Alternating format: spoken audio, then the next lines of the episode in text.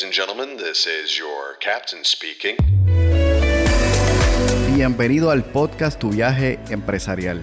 Soy José Santos, coach de negocios y emprendedor.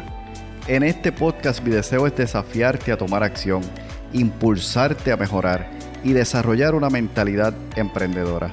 En cada episodio compartiré ideas prácticas que te permitan dar un salto con seguridad para alcanzar el futuro que estás visualizando. Mi propósito es acompañarte en tu viaje empresarial. Si eres emprendedor que busca organizar sus ideas, ponerlas en práctica y desarrollar un mapa ágil que te permita alcanzar resultados, este podcast es para ti. ¿Qué esperas? Hagamos las maletas y comencemos.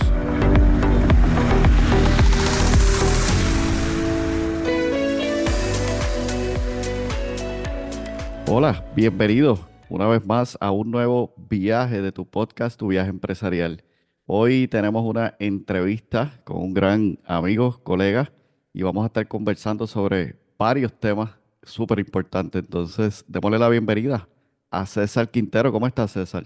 Hola José, gracias por tenerme aquí. Me encanta estar aquí para, para compartir historias y jornadas. César es emprendedor en serie, orador, autor de varios libros, eh, fundador de Fit2Go, cofundador de la marca EGM y además es moderador del podcast Coaching al Millón y también es Master Coach. Así que hoy vamos a estar hablando con él y sobre todo trayendo, ¿verdad? O extrayendo esa sabiduría que tiene César para compartir con cada uno de nosotros. César, ¿por qué no comienzas compartiéndonos quién es César Quintero, dónde nace, qué has estado haciendo? Cualquier detalle que quieras compartir con nuestra audiencia. Buenísimo, sí, este, bueno, originalmente nací en Houston, Texas, pero, pero a una temprana edad mis papás estaban estudiando en Estados Unidos y, me mudé a Venezuela a los seis años. Desde los seis hasta los 24 estuve en Venezuela entonces hice mi universidad, todo allí, y ya cuando Venezuela empezó a caer política, económicamente, eh, yo tenía 23 años y decidí mudarme a Miami de regreso.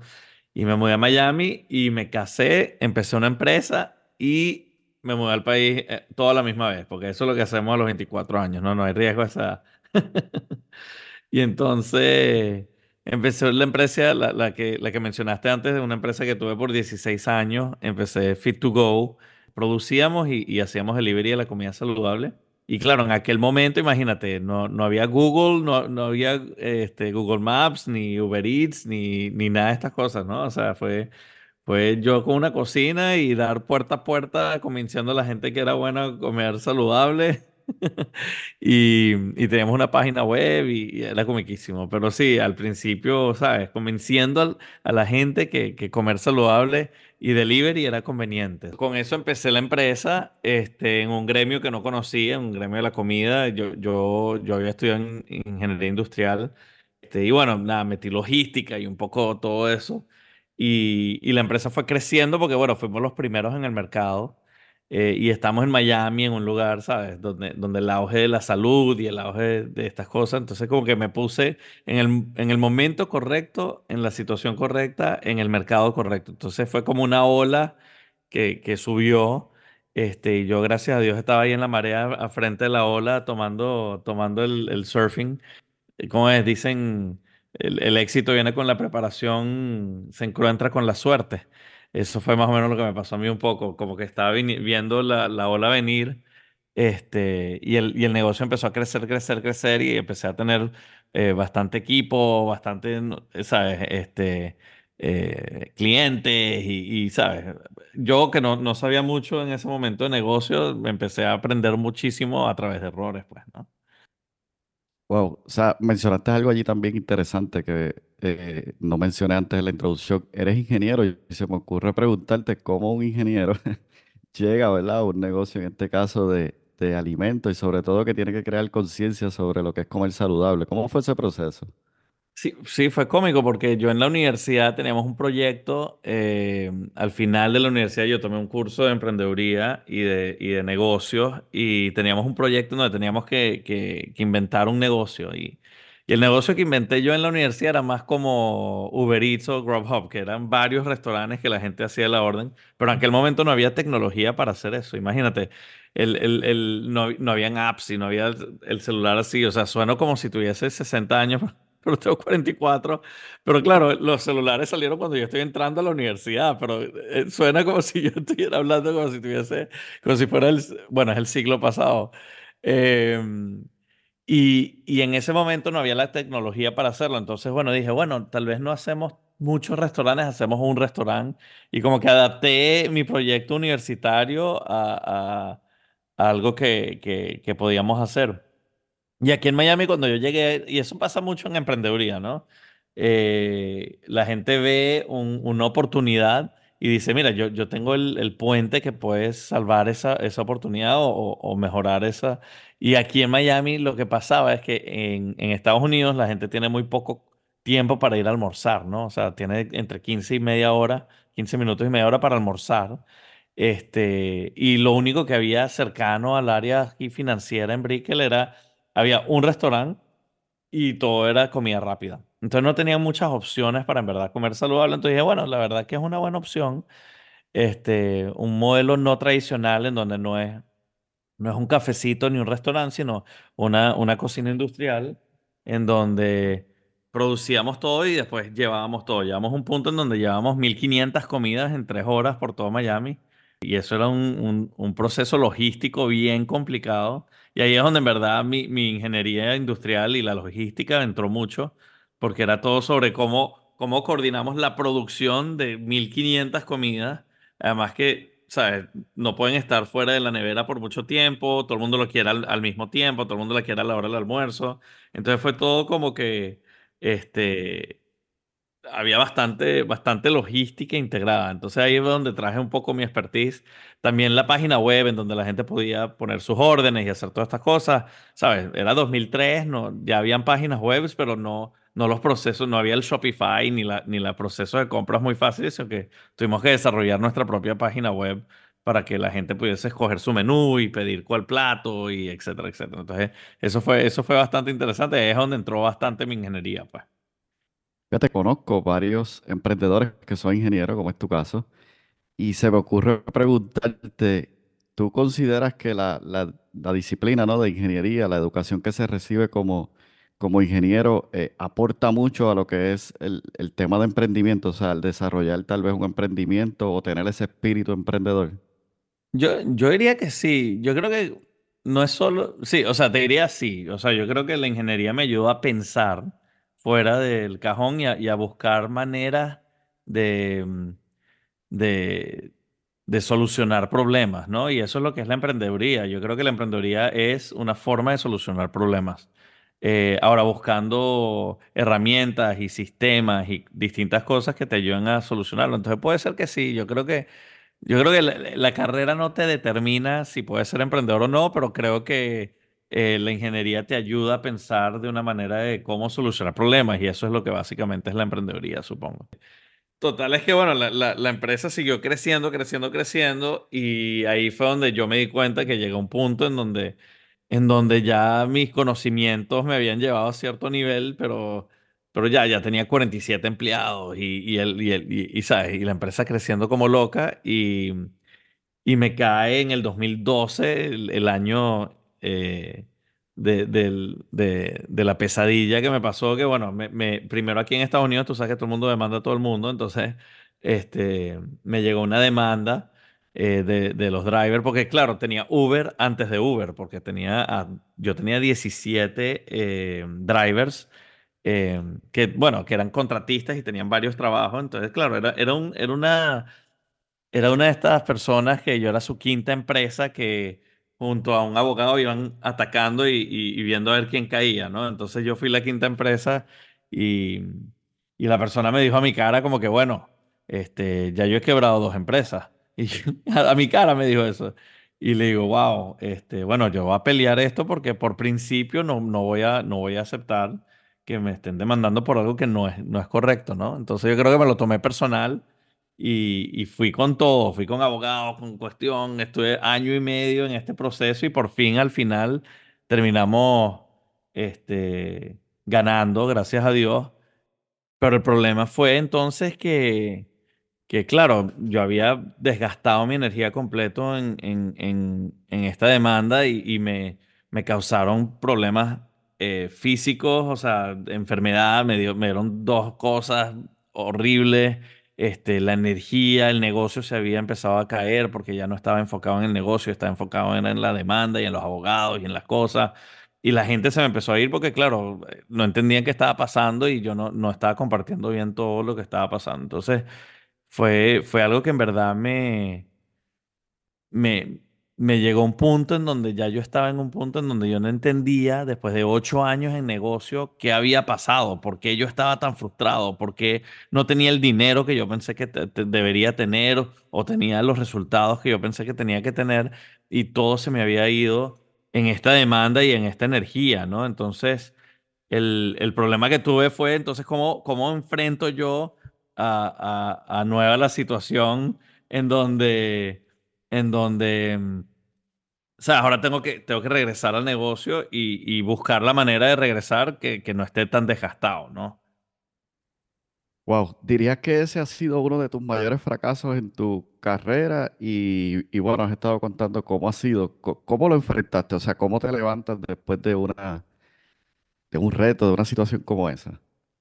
Sí, bueno, lo que, lo que me di cuenta fue que, que, mira, me acuerdo perfecto, era un diciembre y los diciembre nadie quiere comer saludable, entonces mi, mi negocio aún estaba abajo en números y, y yo dije, ¿sabes qué? me voy a tomar estas dos semanas y voy a, voy a estar en cama. Y voy a decir, voy a, voy a, voy a estar aquí, voy a entender, pero ya cuando venga enero, este, me voy a levantar y voy a pelear más que nunca, ¿no? Yo tengo que comprobar de que, de que yo lo puedo hacer y que este negocio va para adelante. Em, pero no puedo seguir de esta misma manera. No puedo no puedo seguir frustrado, no puedo seguir, ¿sabes?, eh, resentido con mi negocio. Entonces ahí fue donde empecé a leer varios libros em, y, uno de ellos era eh, Entiende tu por qué con, con Simon Sinek y entonces en aquel momento él no era tan famoso y me fui con él y hice un, un descubrimiento de propósito por dos semanas. Era un curso como de dos semanas, entonces estuve con él un rato y, y lo que, lo que en realidad me di, me di cuenta es que mi propósito Nunca fue el, el proceso, ni el sistema, ni el... Mi propósito siempre fueron las personas. Y mi propósito es empoderar a otros para que puedan, para que puedan vivir la vida por diseño, ¿no? Y, eso es lo que, lo que me gusta decir ahora. Pero en aquel momento lo que me di cuenta es que todo mi, todos esos ocho años que yo estuve en el negocio, que me llevó a mi resentimiento, yo estaba muy enfocado en el producto, en el sistema, en el proceso, en, en, en, en, la utilidad, en cuánto dinero estamos haciendo. Y nunca me enfoqué en, las personas, que es lo que a mí me trae la energía y lo que, lo que está alineado a mi propósito. Y entonces cuando me di cuenta de eso, yo dije, mira, no puedo vender mi empresa en este momento porque no estaba en el mejor de los momentos, ni me puedo retirar, pero puedo cambiar quién soy dentro de la empresa. Y, y ahí lo que me di cuenta fue, empecé a cambiar mi energía y empecé, en vez de enfocarme tanto en el producto y en el sistema, dejé que mis gerentes se enfocaran en eso y yo me enfoqué en mis personas. Yo, yo me convertí ahí como en el, en el evangélico de las personas aquí, para que ayude a la gente a, a- a vivir su mejor versión y a vivir, a vivir su mejor vida. Y ahí fue donde me di cuenta que empecé a ayudar a mis, a mis personas a tener una mejor vida. Empecé a, a ayudarlos a ellos para que lograran sus metas y ellos a la vez están ayudándome a mí lograr mis metas. Entonces, eh, fue interesante porque ese cambio de perspectiva interno eh, me ayudó muchísimo como líder a entender que ya yo no tenía que tener todas las respuestas, que yo no era el que tenía que dirigir y decir que para acá vamos y que todos esos dos años que tuve en esa demanda, eh, yo ocultándolo, teniéndolo yo encima mío, todo, no lo había compartido con ellos y, le- y, y, y por fin pude compartirlo y todo el mundo se acopló a mi visión y se acopló a, a, a, la ayuda y, a- querer ser parte de, ¿no? Entonces ahí es donde yo creo que el propósito cambió bastante en mí, no solo la forma de yo ver la vida o de yo presentarme en el negocio, pero también la forma en donde todo el mundo a mi alrededor tenía una oportunidad de, de buy-in, de entrar en ese, en ese, en ese propósito y alinearnos todos a un, a un mismo rumbo, ¿no? Entonces, eso fue, fue súper bonito y súper increíble porque al cabo de un año cuatriplicamos las utilidades, pudimos pagarle a los abogados, duplicamos las ventas, o sea, fue una cuestión increíble con tan solo cambiar ese factor en quién era yo dentro de la empresa y cómo me aparecía y, y en dónde yo pasaba mi tiempo, cambió el rumbo de la empresa. Eh, que luego, después de este, cuatro años, lo pude vender por, por buenísimo. Y de hecho, dos de mis empleados terminaron siendo dueños de la empresa, partes dueños de la empresa, este, porque todos éramos parte del mismo propósito. Todos logramos a- alinearnos a eso, ¿no? Y, y cuando logré vender, ahí fue donde me di cuenta que yo en verdad quería alinear mi vida a mi propósito y en donde por eso entré en el coaching y entré en EGM y entré en, en mi firma de consultores porque ya ahora yo lo, lo que entendí es que la comida y Fit to Go fue el mecanismo que me llevó a esto y el descubrimiento, pero, pero el, el, el- ahora estos, estos negocios se alinean mucho más al empoderamiento de personas, al empoderamiento de emprendedores y a, y a la forma de que en verdad la emprendeduría eh, cambia el mundo una empresa a la vez, ¿no? Wow, interesante. Eh, quiero dar un paso atrás porque mencionas varios puntos allí súper interesantes, pero me gustaría ir al, al tema de propósito, ¿no? Mencionaste, y lo mencionaste tal vez de manera eh, rápida, pero seguramente te tomó tiempo, ¿no? Profundizar en ese proceso y llegar a lo que hoy mencionas que es tu propósito. ¿Cómo, cómo fue ese, ese momento, digamos, en el que, bueno, estás pasando por esta situación, la situación ahora la ves con unos ojos distintos a como la veías en aquel momento Sí, puedes cien por ver ciento. lo bien que te hizo. Ahora, cuando estás en ese momento, no sé si usar la palabra oscuro, ¿no? Difícil de tu vida, y de pronto ves esta oportunidad ahora con, con Simon Sinek, ¿cómo fue ese proceso de quizás estar en un punto bajo y ahora comenzar a ver luz a través de el descubrir tu propósito? ¿Cómo fue ese proceso? Sí, yo creo que fueron varias cosas, ¿no? O sea, estaba leyendo varios libros, buscando varias cosas que me ayudaran a, nivelarme como líder. Eh, y cuando fui, cuando fui con Simon, lo que me di cuenta es que había mucha gente como yo.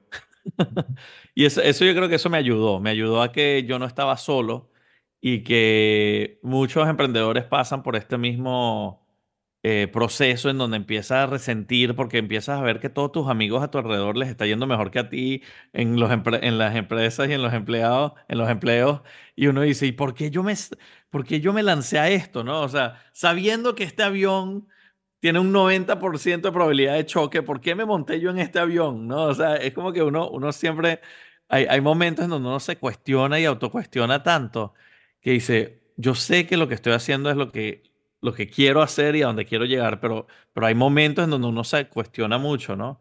Y yo creo que este era uno de esos momentos y yo creo que el, el encontrar a mucha gente que estaba en el mismo sentimiento que yo fue reconfortante, fue algo que, que me ayudó a decir, ah, todos estamos en esto. De hecho, entré, ent- me acuerdo que entré a este, a este grupo, habían 62 personas, esto fue, eh, también me, me, me puse a hacer un posgrado de emprendeduría en MIT y entré en este grupo y habían 62 personas y entro y, y, y digo, bueno, y eso fue al principito de la demanda y digo, wow, me acaban de demandar y entonces me volteo y, to- y como que de los 62, 60 levantaron la mano cuando dijeron, bueno, este, hay alguien aquí que no lo han, que no lo han demandado. Entonces, de- de- 60 personas levantaron la mano que habían demandado y dos personas que no habían demandado el grupo de 62, ¿no? Entonces, eso me hizo como que, ah, bueno, por lo menos no estoy tan mal, a todo el mundo le pasa, ¿no? Entonces, yo creo que el, el, el, el salirte de, de esa isla, porque la, empre- la emprendeduría es una isla, muchas veces uno se siente muy solo. Y, y eso es lo que estaba sintiendo yo en ese momento. Llevaba ocho años dándole lo más fuerte que yo podía, creciendo el negocio lo más que podía, pero internamente me sentía solo, me sentía eh, rezagado y un poco resentido, ¿no? Em, y yo creo que el acompañamiento me ayudó. Eh, entonces eso fue lo primero. Yo creo que el, el conseguir una comunidad de gente que, que estaba pasando por lo mismo que yo me ayudó a, a- a entender que yo no estaba solo. Y después lo otro que aprendí del propósito es que el propósito lo llevamos con nosotros toda la vida. Es algo que tenemos desde niños. Es algo que, que, que está con nosotros, pero yo creo que lo que, lo que ese proceso me ayudó fue a ponerlo en palabras. El ponerlo en palabras y en una manera corta, el, yo empodero a otras personas para que puedan vivir su vida por diseño, es una frase muy corta, siete palabras, nueve palabras, en donde me dan permiso. Me dan permiso a vivirlo. Y, y, me, y, y lo que me di cuenta es que en aquel momento no eran esas palabras, ¿no? Porque uno, el propósito va evolucionando con el tiempo y uno lo va poniendo a sus propias palabras. En aquel momento era, yo ayudo a las personas a mi alrededor a que vivan una mejor vida. Eso, eso, era, eso era en ese momento. Y eso es lo que yo quería. Yo, yo creía en, en ayudar al prójimo, no creía en la caridad de dar dinero y que la Cruz Roja vaya y ayude a otro país, sino a mí, para mí era sobre cómo ayudo yo a la gente a mi alrededor. ¿no? Eh, Mi, mi, mi caridad y mi, y mi obra es, es, alrededor, es la gente que puedo tocar y palpar y ver el impacto. Yo, yo soy un poco egocentrista de esa manera, en donde me gusta ver el impacto que estamos haciendo y mi impacto, mi, mi propósito es mucho más cercano, ¿no? Entonces, ahí fue donde me di cuenta, ah, bueno, si yo quiero ar- ayudar a la gente a mi alrededor, ¿quiénes son la gente a mi alrededor? Son mis empleados, son mis gerentes, son, son mi gente, ¿no? Entonces, el, el entender mi propósito me ayudó un poco a, a, a repriorizar eh, mis esfuerzos y mi energía y pude usar esa frase como un filtro de decisiones, en donde ahora digo, bueno, esto, si hago esto, ¿me está ayudando a esto o no me está ayudando a esto? Si hago esto, ¿me está ayudando a empoderar a gente o no? Si hago esto, ¿lo estoy ayudando a vivir su mejor vida o no? ¿No? Entonces ahí poco a poco empecé a usar el propósito como un filtro y el filtro de decisiones fue el que me ayudó a tomar mejores decisiones dentro de mi empresa, cómo, cómo me aparecía, qué decía, cuál era mi rol, cuál era mi función. Y eso fue un, fue un superpoder que no sabía que era tan superpoder. Entonces, yo creo que un- una forma larga de responder tu pregunta. Número uno, conseguir una comunidad de gente que, que me entienda y que yo pueda aprender de ellos. Eh, número dos, fue entender y descubrir esa frase que me dio permiso eh, de mi propósito y usarlo como un mecanismo de filtro eh, en mi toma de decisiones. Y después, número tres, es simplemente enfocarme en eso, o sea, enfocar mi energía y mi tiempo en mis superpoderes. Y yo quiero hacer las cosas que me den eh, flow, ¿no? Como dicen, eh, que me, que me dé energía y que, y que no me la quite. Y yo creo que por eso es que yo en ese momento ya estaba desgastado, resentido, porque ya toda la energía me había, se me había ido. Eh, ya, ya yo había tratado de hacer todo lo que podía y mi energía no estaba enfocada en algo que me dé energía, sino en algo que me quitaba energía. Poderoso, la verdad que, wow, es es súper poderoso. Y mencionas que el propósito tiene un impacto y mencionas, ¿verdad? Que hasta cierto punto lo ves de forma egoísta, pero por otro lado tiene una contribución, ¿no? Ese impacto que estás queriendo hacer está teniendo una contribución de tu parte y causa ese impacto, ¿no? Por lo que puedo entender. Entonces, fíjate, esta mañana, mientras corría, escuchaba un podcast y la persona decía que muchas personas quieren cambiar el mundo. Sin embargo, deben empezar donde están, cambiándose en primer lugar a ellos y luego cambiando entonces su mundo, ¿no? Las personas que están a su alrededor. Me parece 100%. que, que lo que menciona es justamente un gran ejemplo de, de eso. Ahora, digamos que te hago la misma pregunta hacia el futuro. ¿Qué haces hoy día para vivir tu propósito? Sí, eh, eh, se- el péndulo se fue para el otro lado, ¿no?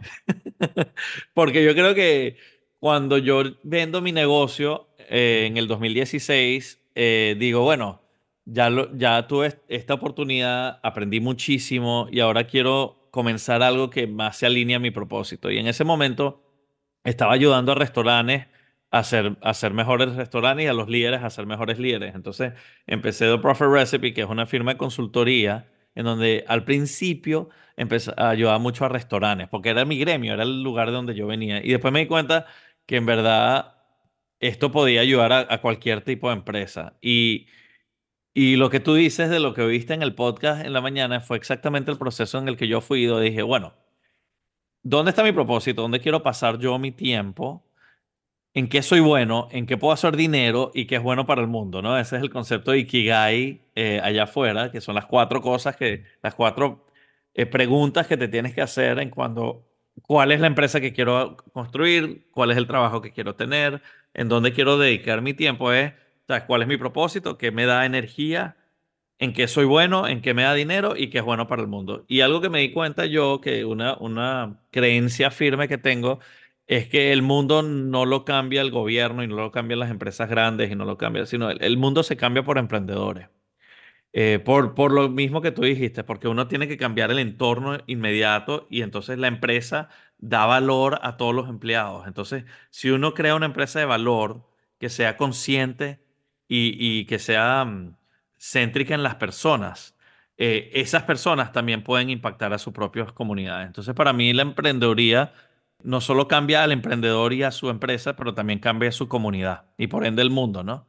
Entonces, para mí, yo quise enfocar toda mi energía en ayudar a emprendedores a ser exitosos.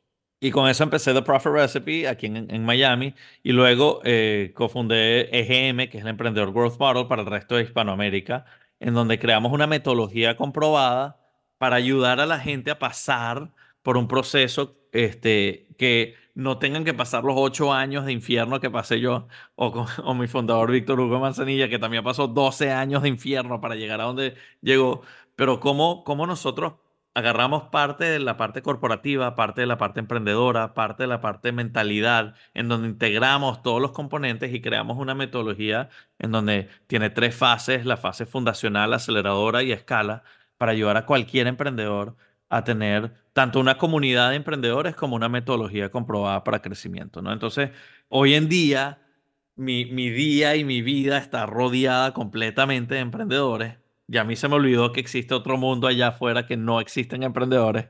Entonces ahora no solo me acompaño de gente que me, me entiende y me conoce, pero gente que yo entiendo y conozco también. Entonces mi tribu es, es una tribu de emprendedores en donde estamos ayudando constantemente a gente a nivelarse para arriba para que en verdad podamos cambiar a nuestras empresas, a la comunidad y al mundo a través del emprendimiento.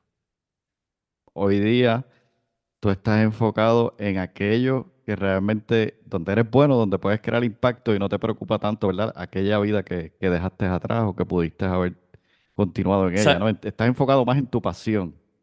Sí, sabes que eso, eso es interesante sobre el propósito, porque mientras más uno se enfoca en su propósito, más energía te da, ¿no? Y, y eso es un peligro para mí porque hoy en día no hago nada, no hago nada que no me guste, es el problema. Entonces, entonces ahora cómo lo uso como un filtro, en aquel momento lo usaba como un filtro a qué quiero hacer y qué no quiero hacer, pero hoy en día todo lo que yo hago me encanta. Y, y, y, ¿sabes? Me levanto a las 6 de la mañana, me duermo a las 11 de la noche y estoy todo el día haciendo con tres empresas distintas, haciendo distintas cosas. Y en donde ahora hoy en día es, ok, ¿dónde tengo que enfocar mi energía para conservar mi energía? ¿No? Porque una vez que ya encuentras el propósito, tus fortalezas, en cuáles son tus superpoderes, claro, ahí yo empiezo a, a, enfocarme en todas esas cosas, pero ahora me vienen muchas oportunidades que están todas alineadas a ese propósito y a esa, y a, y a esa fortaleza, entonces digo, ajá, ¿a qué le digo que sí? ¿A qué le digo que no? ¿Y cómo hago para filtrar mi energía ahora, no? Porque también la energía se disipa un poco, ¿no? Pero lo, lo interesante es que cuando uno vive a propósito, eso te da energía, entonces por más cansado que uno está, si uno vive su propósito y está constantemente haciéndolo, te da la energía para, para, para, para ir para el otro lado, ¿no? Sí, creo que, creo que acabas de responder una de mis preguntas, ¿no? Eh, constantemente decía, ¿cómo César hace para tener tanta energía, ¿no? Siempre que, que lo veo, lo escucho en una reunión, en cualquier lugar, en el mismo podcast, siento que, que irradia, ¿no? Esa, esa energía y definitivamente es que viene de allí, de ese, de ese, de ese propósito que tú tienes. Eso, eso me encanta. Cuando, cuando mencionas que hoy día estás rodeado, ¿verdad? De una tribu de, de emprendedores, de líderes, ¿cómo, ¿cómo haces para seguir desarrollándolos a ellos para que ellos a su vez también tengan, ¿verdad? Un impacto como tú lo estás teniendo en ellos, en su mundo, en su entorno. ¿Cómo lo haces? Sí, una, una de las maneras y una de las razones que yo estoy, em, que me encanta el método EGM es que no solo es una metodología, sino que también tenemos una comunidad, ¿no? Entonces, en donde tenemos, ¿sabes? Eh, sesiones mensuales en donde los emprendedores se juntan y hablan y, y se autoayudan y, y buscan, tenemos una comunidad de coaches eh, que están certificados en la metodología, que, que también son emprendedores, que ayudan a los otros emprendedores a hacerlo. Entonces, por ejemplo, ahorita en diciembre eh, se juntaron un grupo de emprendedores y me invitaron en Cancún eh, de Navidad y, y, y de, del grupo de GM y no fue nada que nosotros coordinamos, sino fue algo que ellos coordinaron y ellos lo quisieron hacer y eran un grupo de 20 emprendedores que querían estar juntos y entonces nos invitaron, era el cumpleaños de Víctor, Víctor no pudo ir, pero sí me invitaron y, terminé yendo y la verdad que a la frecuencia que esa gente estaba vibrando es otro nivel. O sea, yo estaba como que, wow. Este, y ellos decían, y, y las historias que hacían, hicimos una ronda de agradecimiento y, y las historias que ellos contaban de el impacto que ha, ha tenido en su vida y en la vida de, de, de, de sus clientes, de sus empleados, de toda la gente que tenían. La verdad que si, si, si hay comunidades de GM que están viviendo en esa alta frecuencia y, y, y- están constantemente, de verdad sí estamos cambiando el mundo. O sea, fue una cosa súper bonita en donde también hay una comunidad que, ¿te acuerdas que yo cuando estaba pasando por mi proceso, la comunidad era un- una parte fundamental? Eh, porque muchas veces se siente, como emprendedor nos sentimos solos y, y yo creo que el, el ser parte de una comunidad que te entienda y que puedas tener eh, experiencias compartidas y aprender de, mutuamente de distintas personas para que a ti no te pasen las cosas que le pasó a otra gente es súper, súper valoroso, ¿no? Es algo que es invaluable. Sentirse solo quizás es uno de esos retos, ¿verdad? Que sienten, los emprendedores a la, hora de lanzarse. ¿Cuál dirías que puede ser otro reto que sienten los emprendedores en, el momento en que se lanzan a este mundo? Bueno, yo, creo que lo que, lo que este es el dolor de todo emprendedor, también es el síndrome impostor, ¿no? Es el, es el por qué, por qué la gente me va a comprar a mí y no al resto de la gente, ¿no? O por qué la gente me va a creer a mí y no al resto de la gente. Y yo creo que, yo creo que es al- algo que todos sufrimos y todos tenemos constantemente.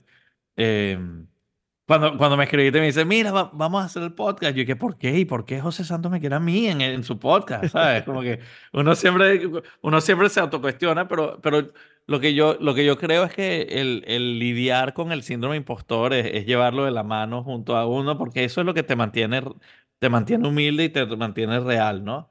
Eh, entonces, para mí, el, yo, yo no lo veo como, como una deficiencia el, el que te autocuestiones y el que el que te preguntes constantemente el, el por qué tú, sino más bien lo veo como, como un superpoder, porque si lo llevas de la mano, eh, en verdad te hace cuestionar bastante y, y tomar mejores decisiones, ¿no? Porque a veces cuando uno va para el ego y el ego domina eh, la mente, eh, te, priva el corazón. Y algo que a mí me gusta mucho hablar mucho, por eso a mí me encanta mucho el propósito, es porque el propósito es todo corazón, ¿no?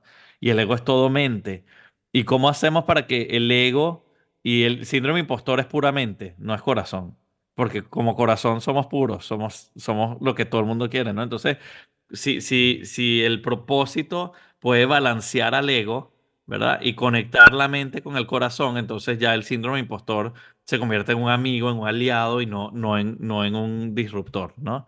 En donde siempre uno tiene que estar buscando eh, la razón, la mente, el ego pero también conectarla hacia el corazón y el propósito para que en verdad eh, fluya la energía y, pueda ir, ¿no? Entonces yo creo que eh, el síndrome de postor, el ego, es una parte grande de, de, de la emprendeduría, porque bueno, uno, uno siempre, yo cuando, yo cuando empecé mi negocio a los 24 años, yo lo sabía todo. Yo no necesitaba nada de nadie.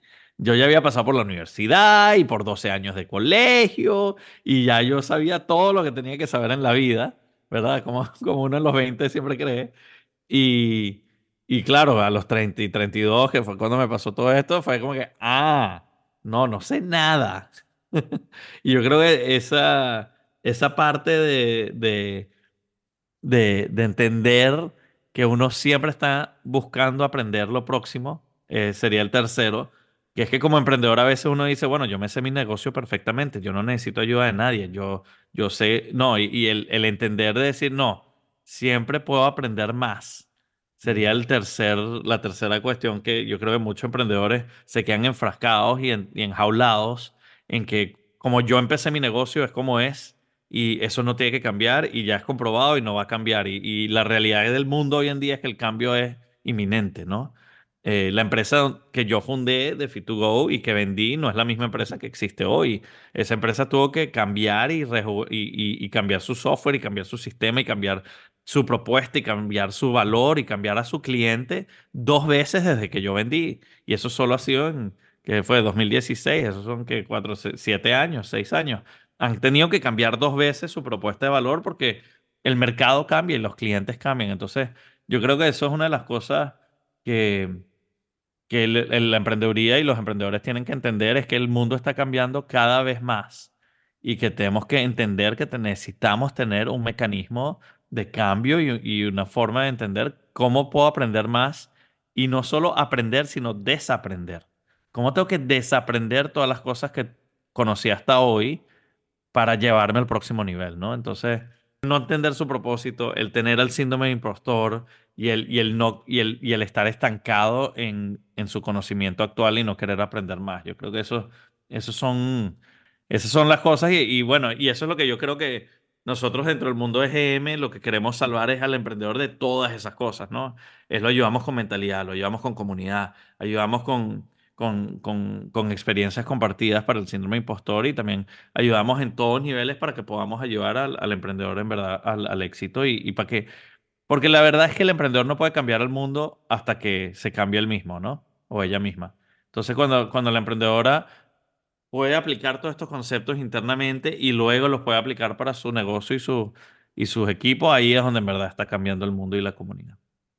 Me hiciste recordar una, una pequeña historia que un niño está queriendo que su papá le preste atención para jugar, entonces el papá tratando de trabajar le da una hoja de periódico donde está el mundo, lo pica en muchos pedacitos y se lo da para que entonces lo arme.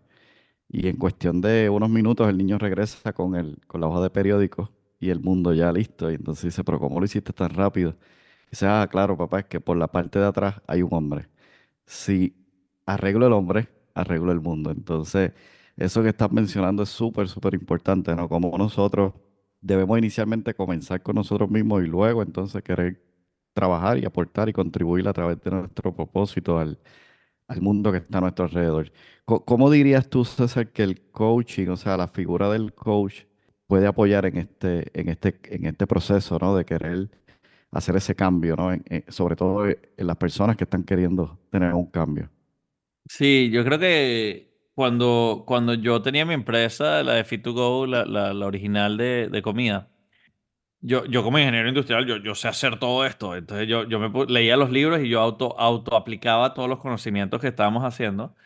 Y lo que me di cuenta que cuando traje un coach, porque eventualmente en el 2013 traje un coach, el coach era una figura externa que me ayudó a leer la etiqueta del- de la jarra por fuera de la jarra. Porque yo estaba tan insertado en, en, en, en, la jarra que yo no podía ver el exterior de la jarra. Ya, ya yo estaba tan sumergido en mi empresa y en, y en todos mis problemas que para mí era difícil verlo desde afuera y extraerme de la jarra. Entonces, yo lo que me di cuenta, y también para mi equipo, cu- cuando ya yo em- empecé a traer al coach para mi equipo también, eh, para mi equipo les sirvió el tener una voz externa, que por más de que yo decía lo que estaba diciendo, eh, mi equipo decía, ah, bueno, pero ahora lo dice él, y ahora si él lo dice es verdad, ¿no? Entonces me, era como que, ah, bueno, e- es una persona que me está ayudando con el mensaje y me está ayudando con el buy-in de la gente. Entonces, yo creo que lo que, lo que un coach a mí me ayudó muchísimo fue a, extraerme de mis propios problemas y verlo de, un- de una perspectiva distinta, sacarme de- de la jarra y poder verla desde, una, desde otra perspectiva. Y me ayudó mucho a hacerme las preguntas que yo no me hacía. Yo creo que un buen coach no te da las soluciones, un buen coach te hace las buenas preguntas. Y, y cuando me hacían unas preguntas que me hacían reflexionar y me hacían en verdad entender o entender la razón por la que yo había tomado esa decisión o, o distintas cuestiones, como que me ayudaron mucho más a aprender sobre mí mismo, porque yo sabía que las, las, las respuestas las tenía yo mismo, ¿no? Pero el coach me, hacía las preguntas que me ayudaban a llegar a esas respuestas. Y entonces yo creo que el poder de un coach, en verdad, es el tener las preguntas correctas, eh, más que decirme qué hacer, porque yo creo que, claro, a nivel de consultoría yo puedo buscar unos consultores que me ayuden con ciertas cosas específicamente, un software, un- una integración, un, chef de- un chef que me ayude con las recetas, o etcétera. Pero, pero a mí al, al nivel de coach, yo creo que es más sobre eh, cómo, cómo me ayuda a crecer a mí mismo para que entonces yo pueda ay- ayudar a crecer a los demás, ¿no? De hecho, tienes un podcast, ¿no? Que trata sobre coaching. Sí, se llama Coaching al Millón. Y pa- parte del nombre, esto es otra, otra parte importante del propósito. No es que alineas tu negocio a tu propósito. Ya, ya el dinero no es, no, no, no es un factor de- al que está enfocado, sino el dinero viene. O sea, es como que ya cuando tu propósito está alineado con lo que tú haces. A ver, yo, yo me costó seis años en llegar a un millón de dólares en, en mi empresa de comida. Eh, y cuando entré al mundo del coaching, llegué al coaching en, en el primer año ya estaba en un millón de dólares, porque ya estaba mucho más enfocado en lo que me gustaba hacer y en los sistemas que quería hacer, ¿no? Entonces, se llama coaching al millón, es para, para, para explicar un poco mi jornada de coach y ahora hoy en día estoy en 2.7 millones, ¿no? Ya, ya, ya, ya sigo creciendo esa parte. Pero entonces, ¿cómo ayudo? Porque para mí el, el emprendedor más importante en mi propósito es el coach. Porque el coach es el emprendedor que ayuda a otros emprendedores. Entonces es un factor exponencial en donde si un coach está ayudando este, asertivamente a varios emprendedores, estamos cambiando el mundo en varios factores y en varios negocios. Entonces, para mí, el ayudar al coach exitoso, porque el coach pasa por exactamente el mismo proceso que cualquier emprendedor. Es, solitario, es el síndrome de impostor, eh, eh, no tienen el, el, modelo y la metodología correcta. Entonces, para mí, el coach es el emprendedor más importante en este mundo para mí, porque el coach ayuda a otros emprendedores a ser mejores emprendedores. Mucho de mi práctica y mucho de mi, de mi, de mi tiempo se pasa en, en ayudando a coaches a ser mejores coaches. Creo que ahí hay un efecto dominó, ¿no? Que es lo que mencionas, ¿no? A la vez que hacemos un, efecto, un cambio, ¿no? Va a tener un efecto en, en los demás. Me parece extraordinario. Así que eh, invitamos, ¿verdad? A la audiencia que busquen el, el podcast Coaching al Millón. Allí siempre César está compartiendo conocimiento y haciendo parte de su, de su propósito en lo que es este, este podcast. ¿Cuál piensas que está haciendo el mayor impacto del podcast? Yo creo que es dar herramientas prácticas y lo que estoy haciendo últimamente es estoy entrevistando a distintos coaches exitosos a cómo han llegado a, a, ser coach, cómo han vendido, cómo lo hacen, como que más práctico, ¿no? O sea, yo quiero herramientas prácticas para que la gente pueda poner en práctica inmediatamente y hacer un efecto positivo en su coaching, ¿no? Excelente. César, ya para ir cerrando este episodio, me gustaría hacerte dos preguntas finales y una de ellas es, ¿qué mensaje te gustaría dejar el día de hoy en la audiencia? Yo creo que el mensaje es, busca tu propósito, entiende qué te da energía y aliméntalo. Porque una vez que estás alineando todas tus decisiones a ese filtro, al propósito, eh, te va a ayudar a ser más exitoso sin, sin tener que buscar el dinero. Si te enfocas en tu propósito, el dinero te llega. Si no te enfocas en tu propósito y en algo que es bueno para el mundo y que te dé dinero, entonces el dinero no va a llegar, ¿no? Entonces, en verdad, el, el, el entender cuál es tu propósito y el entender qué es lo que te da energía es importantísimo en la vida para, para desbloquear el próximo nivel. Súper. Y alguna persona que esté queriendo, ¿verdad? O esté pasando por ese proceso que comentaste al principio, algún libro que recomiendes que pueda comenzar a dar esos primeros pasos. Y por último, ¿dónde te pueden conseguir aquellas personas que quieran escucharte, contactarte? ¿A dónde pueden ir? El emprendedor inteligente es el primer libro. Eh, es donde yo los recomendaría ir. El emprendedor inteligente es el que habla mucho de, esta metodología de cómo integrar la mentalidad al, al, al, negocio. Y si, si, quieren más de mí, estoy en las redes por César E. Quintero. Estoy en Instagram, Facebook y, LinkedIn con César E. Quintero. O quinterocesar.com es la otra.